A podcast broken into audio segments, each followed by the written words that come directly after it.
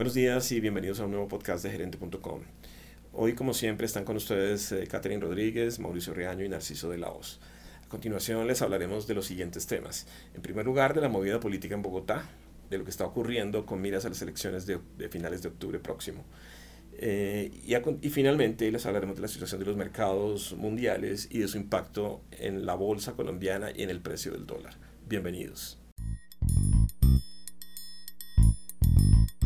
A Bogotá no le ha ido bien en las últimas administraciones y más si se compara con otras ciudades como Medellín, donde por ejemplo el tema de movilidad sí ha tenido avances y en la capital del país esto se siente un poco estancado.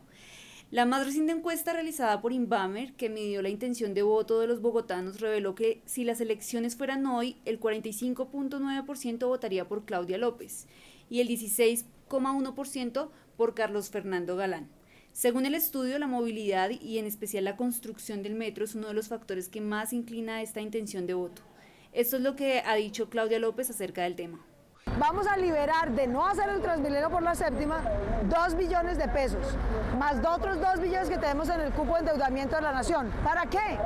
Para completar la primera línea del metro como se planeó siempre, que no se quede aquí tirado en la 72 con Caracas, sino que baje, baje por la 80 entre por los terrenos de la LO y llegue hasta Engativá y suba. Pero no hay que despreciar el 16% de Galán, y mucho menos faltando todavía casi seis meses para las elecciones, debido a que el, a que el candidato, al igual que los demás, le está apuntando al voto de centro que recoge a personas de todos los partidos. Es una ventaja que tiene en una campaña que va a ser muy polarizada. Escuchemos lo que dice Galán para competir en movilidad. Bogotá va a tener, si soy alcalde, Bogotá va a tener metro por fin. Y creo que hay que combinarlo con un sistema de diferentes modos. Obviamente continuar Transmilenio, pero mejorando el Transmilenio, con buses eléctricos. Tienen que ser todos los buses nuevos que se contraten. Si llego a la alcaldía van a ser buses eléctricos. Segundo, eh, un tema importantísimo para mí y para la ciudad es lograr que Bogotá tenga un tranvía en el centro histórico, un tranvía que conecte el Museo Nacional con la Candelaria, las universidades del centro, los edificios gubernamentales, un circuito histórico de Bogotá. Aunque no es una sorpresa que López sea la favorita, la ficha técnica sí reveló datos importantes a tener en cuenta. Por ejemplo, tiene mayor favoritismo en los estratos 4, 5 y 6 con 48%. Es la más popular entre los jóvenes con 67% de los encuestados.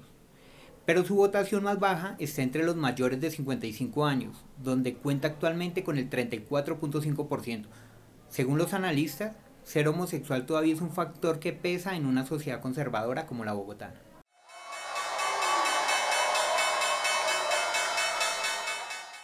En el plano mundial, ayer no se oyeron precisamente los gritos de celebración de los inversionistas, sino que por el contrario continuaron las caras largas de preocupación por la posibilidad de un recrudecimiento de la guerra comercial entre Estados Unidos y China, cuyos ecos llegaron incluso a Colombia.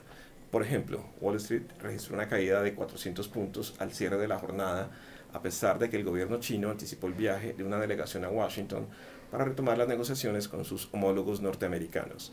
De hecho, ayer mismo el Fondo Monetario Internacional se mostró alarmado por el efecto de una guerra comercial sobre la economía mundial y su directora, Christine Lagarde, invitó a los líderes eh, tanto de Estados Unidos como de China a mantener el diálogo para evitar un recrudecimiento de este nuevo capítulo de la guerra comercial que ya parece una especie de guerra fría. Eh, ¿Pero qué pasó en Colombia, Catherine? Bueno, Narciso, en Colombia el dólar registró una nueva alza de casi 35 pesos hasta 3.288 pesos en promedio, acercándose hasta los 3.300. ¿Llegará a 3.400 como lo han señalado algunos analistas? ¿Qué recomiendan los expertos en situaciones así? Aunque las decisiones de este tipo dependen del perfil del inversionista, en general los analistas sugieren que en estos momentos de alta volatilidad la clave está en no desviarse de sus objetivos de largo plazo. Otro coletazo de la guerra comercial es la volatilidad en los precios del petróleo. Por ejemplo, el Brent, que sirve de referencia para las exportaciones colombianas, osciló en un rango entre 69.81 y 70.47 dólares. Esta semana se conocieron los resultados de Ecopetrol en el primer trimestre. En ese periodo, la producción alcanzó los 728 mil barriles de petróleo por día, ubicándose cerca del rango alto de la meta para el 2019. Entre enero y marzo, la petrolera estatal reportó una utilidad neta de 2.7 billones de pesos y ganancias consolidadas de 7.4 billones de pesos. Esto a pesar del menor precio del crudo colombiano que pasó de, de 67 dólares por barril en el primer trimestre de 2018 a 63.8 dólares por barril al cierre del primer trimestre de este año. Ingrese a gerente.com para tener acceso a más noticias y síganos en nuestras redes sociales. Nos encontrará en Facebook como gerente.com Colombia y en Twitter e Instagram como arroba gerenteco.